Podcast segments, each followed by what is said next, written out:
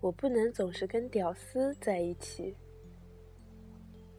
这是我近期听过最伤感的故事了。一个大龄女中年，年轻的时候一直走文艺路线，旅行、抑郁症、抑郁，刻薄、尖酸、自以为是，样样都尝试过。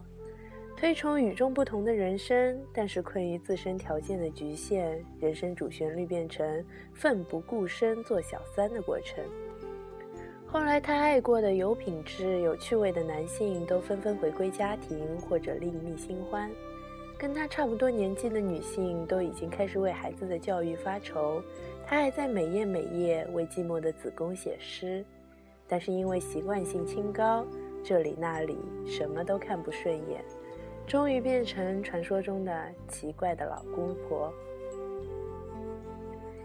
记得在一次聚会中，一个著名的大 V 调侃说：“最害怕没姿色的文艺女青年，动不动就扑过来要死要活跟你恋爱，推都推不开。”大家当这是笑话，哈哈大笑。笑完之后觉得挺凄凉。什么时候文艺女青年已经变成如此可怜的代名词？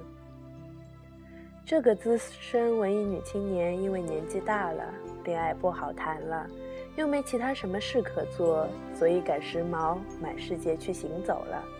行走途中，他还没忘记网恋。他用特立独行的气质和勇敢走天涯的热情，感染了一个工科男人。这个男人在我们城市中属于不好不坏的类型，收入尚可，但是没车没房。生活简朴，情怀浪漫，为人诚恳，未来也许有无限的可能性。也许是因为恐慌感，也许是因为寂寞，或者是抑郁行走时候的莫名激情。这个清高的文艺女中年突然浪漫大发，在电话里跟网恋的男朋友求婚。男朋友本来就仰慕文艺女友的独特气质，虽然面都没见过，他答应了她的求婚。电话挂了之后，他激动的一夜无眠，是惊喜，是怀疑，是担忧，还是其他，未得而知。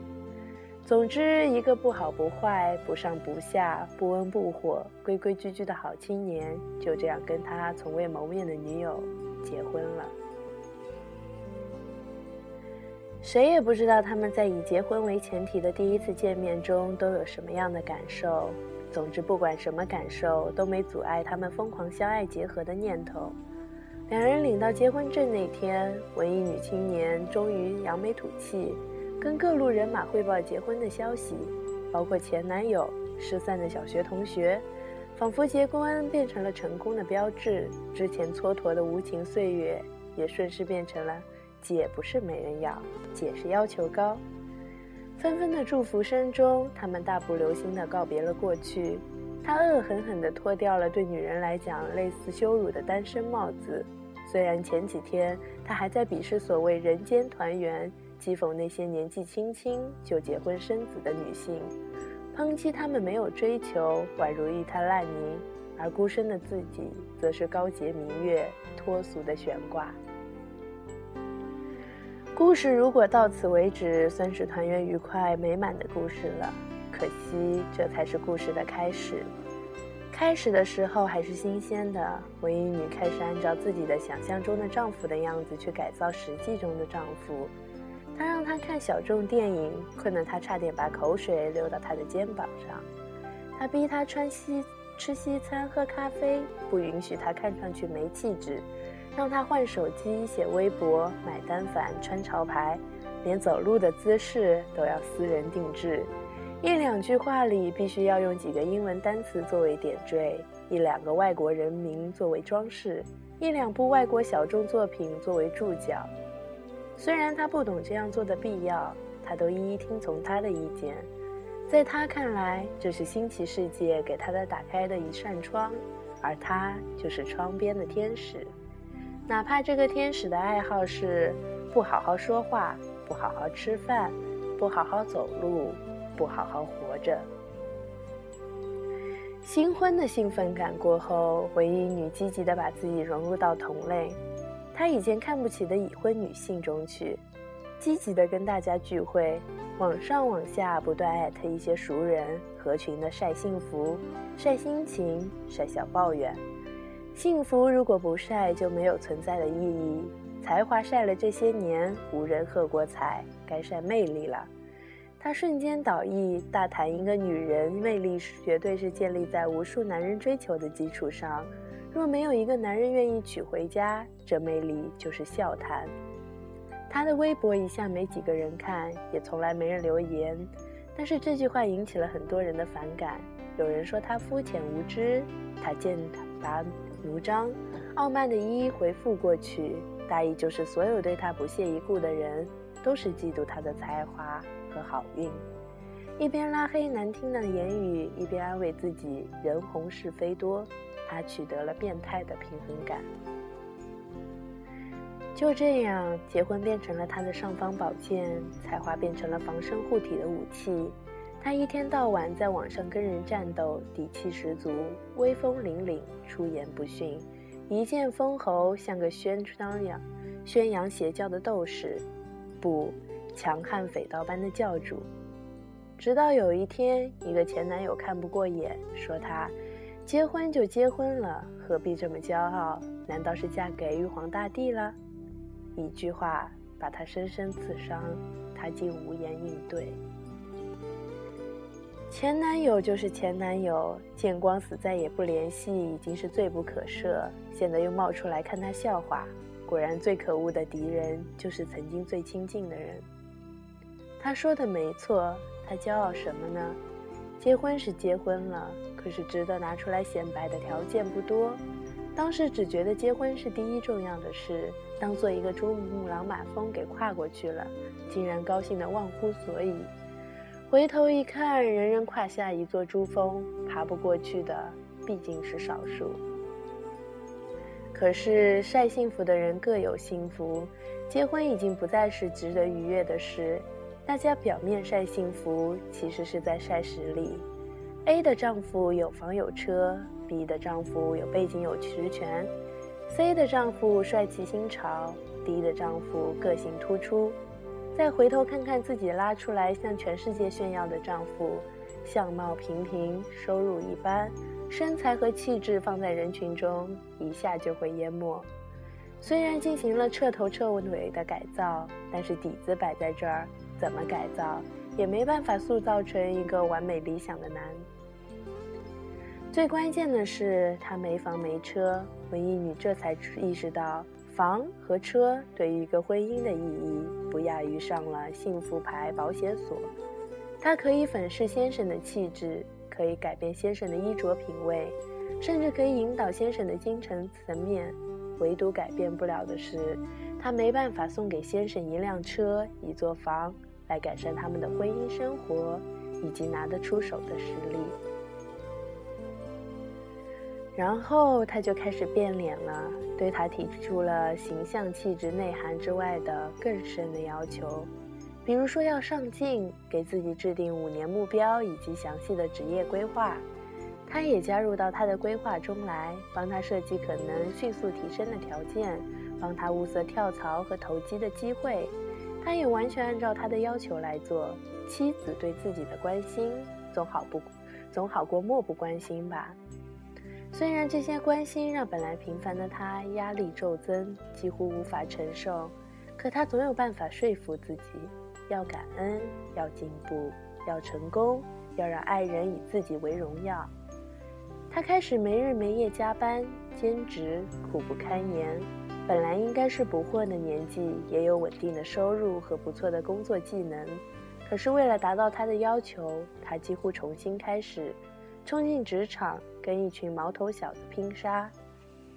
他帮他筛选出有用人的名单。也许他在跟那些没进步、没出息、没气质的好朋友见面。因为你们的追求和境界不同，他像个尸骨的女巫，完全给他洗了脑。而他也确实是个忠实的信徒，听他的话，跟他走。他要进步，他要成功。抛弃以前的没牌子的旧衣服，抛弃以前没品味最喜欢的香港武打片，抛弃最喜欢的电脑游戏，抛弃自己工作后攒下来的有限的几个人品不错但是没什么利用价值的朋友，一心一意朝老婆规划的方向奔去。他又开始了寂寞而无聊的生活。现在的寂寞和以前不一样，以前是因为没有人愿意陪他过日子，他只能寂寞又恨嫁。现在她终于把自己嫁出去，也有人愿意死心塌地为他付出所有的感情和时间，愿意为他去奋斗。她又开始感觉生活不如意了，她开始变本加厉的刻薄、冷漠、任性，对丈夫诸多的看不顺眼，完全不再是婚前表现出的文艺气质。她开始挑剔家具陈旧，挑剔饭菜无味，挑剔性生活平淡。挑剔刷牙杯子有污渍，她看上去比任何一个最俗气的家庭妇女更事儿多。清醒过来的文艺女青年，比市井穷酸气的主妇更让人难以接近。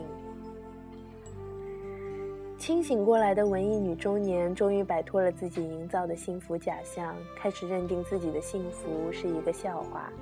把幸福架在一个平庸男人身上，本来就是笑话。他又不是没人要。她为自己打抱不平，忘了自己当初多么凄凉，忘了那些跟她见过面就消失的男人，忘了那些偷偷的卑鄙的祈祷，忘记了这个男人曾经像神一样出现在她濒临绝望的岸边，是她唯一伸手就能抓到的救命草。忘乎所以的她认定自己亏了，为了奖赏吃亏的自己，她开始流连外面世界的精彩。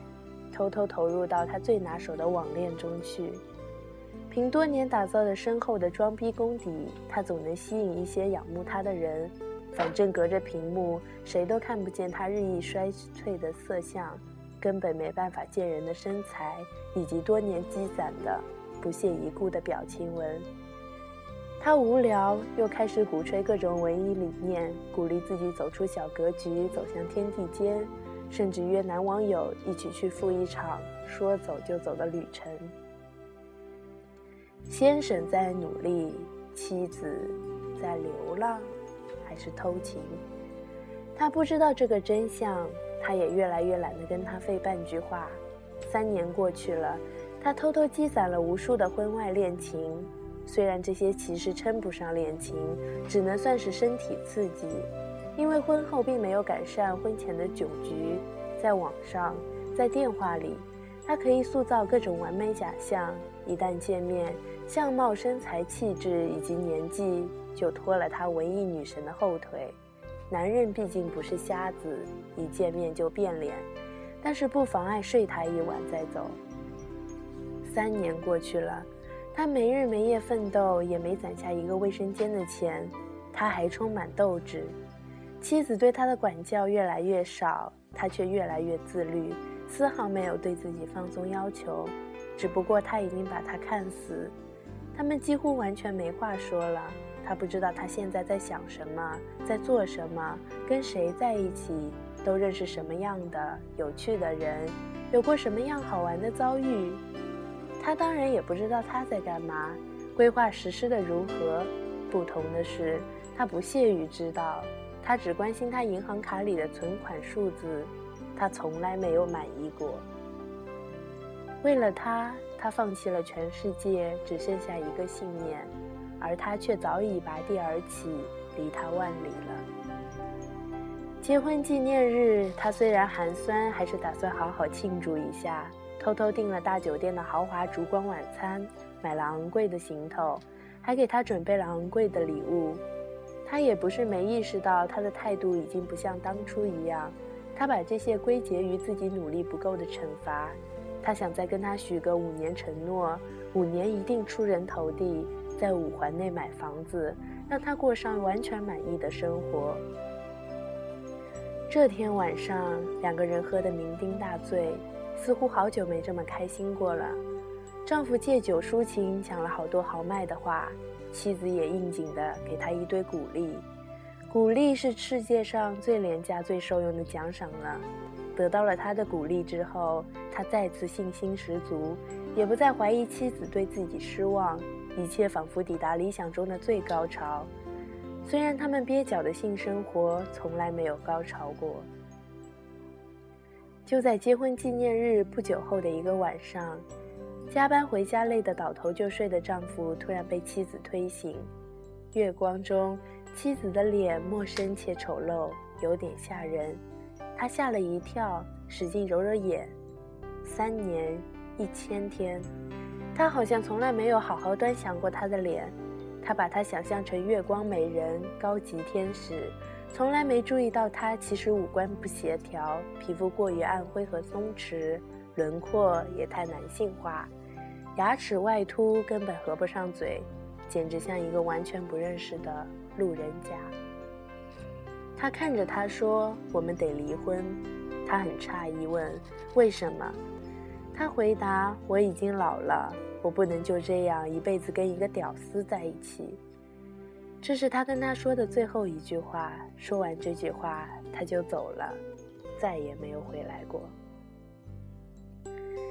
几天后，离婚协议书来了，他也没再打电话，也没再追问，甚至没再争取一下。